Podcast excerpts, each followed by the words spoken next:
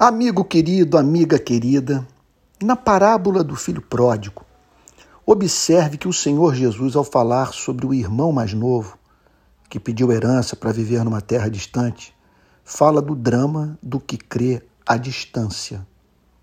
Ele sabe que Deus existe, mas não sabe o que é ter a companhia do seu Criador. Pode também viver no exílio o que crê Fé sem amor, sem intimidade, sem amizade. Crê enquanto treme. O irmão mais novo não é apresentado por Cristo como um ateu.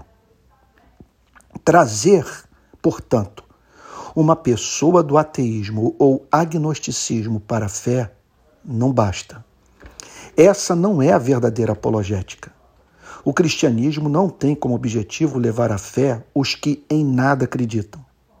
A fé em Deus não é a resposta para o desterro humano, mas a fé que ama o que crê. Para a fé cristã, não importa se os templos e catedrais estão cheios ou não. A meta do Evangelho é botar o ser humano perante Deus a fim de, após as lágrimas do arrependimento terem sido enxugadas por Cristo, levá-lo a ter como bem maior da vida o mesmo Deus.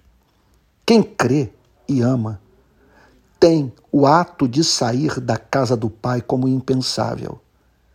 Essa é a suprema obra da graça que dará fim, no reino vindouro, ao livre arbítrio, aquele que é capaz de escolher tanto bem quanto mal.